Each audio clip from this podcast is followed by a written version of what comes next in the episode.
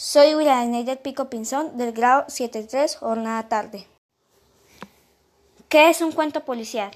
Es un género que agrupa las narraciones breves de hechos ficticios o reales, relacionados directamente con criminales y con la justicia, resolución de un misterio, persecución de un delincuente o temáticas similares, puede ser clásico o negro, problema o suspenso. Queridos oyentes, ahora les vamos a leer un ejemplo de un cuento policíaco. Los detectives siguieron al perro rastreador.